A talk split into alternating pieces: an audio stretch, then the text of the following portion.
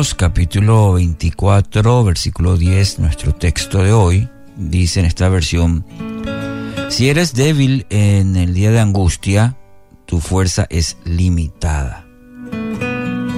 Título para hoy, Nuestra fortaleza.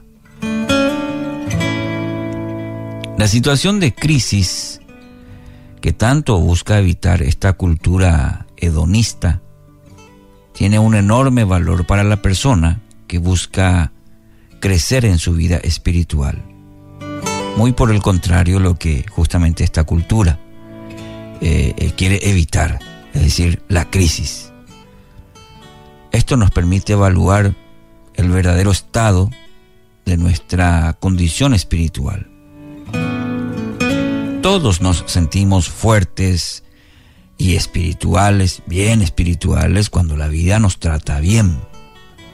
En estos momentos es donde proclamamos nuestra lealtad al Señor y afirmamos nuestro compromiso de vivir conforme a su palabra, ¿no es cierto? Ahora, cuando la tormenta azota, la devoción, el compromiso parece se esfuman en su lugar queda la pregunta tan frecuentemente escuchada en boca de cristianos en momentos de dificultad. ¿Por qué a mí? ¿Y por qué a mí? Para la persona que está interesada en ver una transformación en su vida, la condición indispensable para este proceso, proceso de, eh, es tomar, es tomar conciencia de las áreas que necesitan siempre ser tratadas por el Señor en nuestra vida. Y mientras no vivamos situaciones que ponen a prueba nuestra vida, probablemente nos hagamos una idea errada de nuestra verdadera condición espiritual.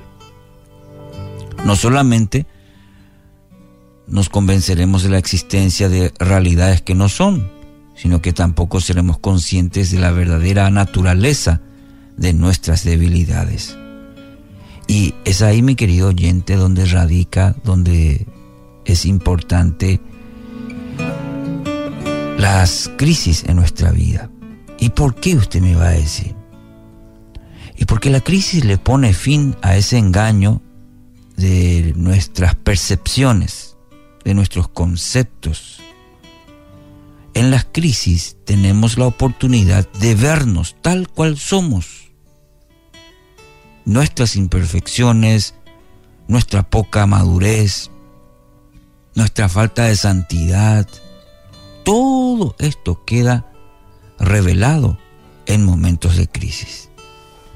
¿Mm? Para entender este principio espiritual, piensa un momento en el apóstol Pedro en la última cena, esa escena ahí en la última cena con Jesús, afectado profundamente por las fuertes emociones del momento, proclamó él confiadamente, ahí seguro, dijo que daría su vida por Cristo. No dudaba de su devoción ni de su compromiso. Pero ¿qué pasó? Cuando llegó la prueba, no alcanzó siquiera a confesar con su boca su lealtad al Mesías. ¿Cuál de los dos Pedros tenía más potencial para la obra? ¿El primero o el segundo?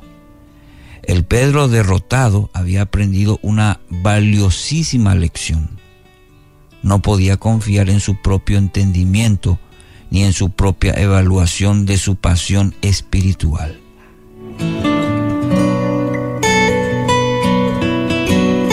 Entonces, mi querido oyente, como cristianos, este principio, esta verdad nos deja dos lecciones muy importantes. En primer lugar, tenemos que ser cuidadosos en lo que proclamamos en tiempos de abundancia, en tiempos de bendición. Es fácil sentirse invencible cuando todo está a nuestro favor.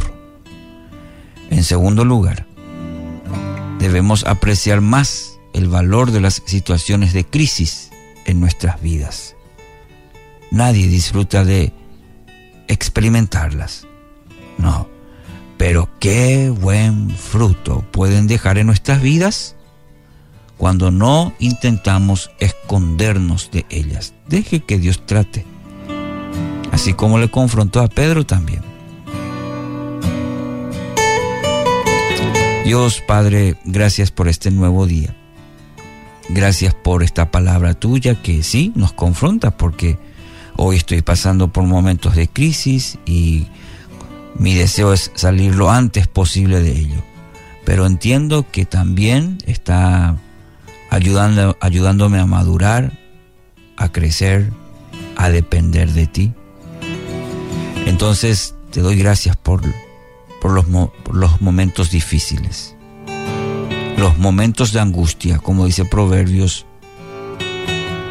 porque es ahí donde puedo aprender a confiar, a depender, a llevarte todas mis cargas a ti y descansar en tu soberanía. Eso es lo que digo, lo que proclamo, pero también quiero vivirlo este día. Tú eres mi fortaleza, en el nombre de Jesús.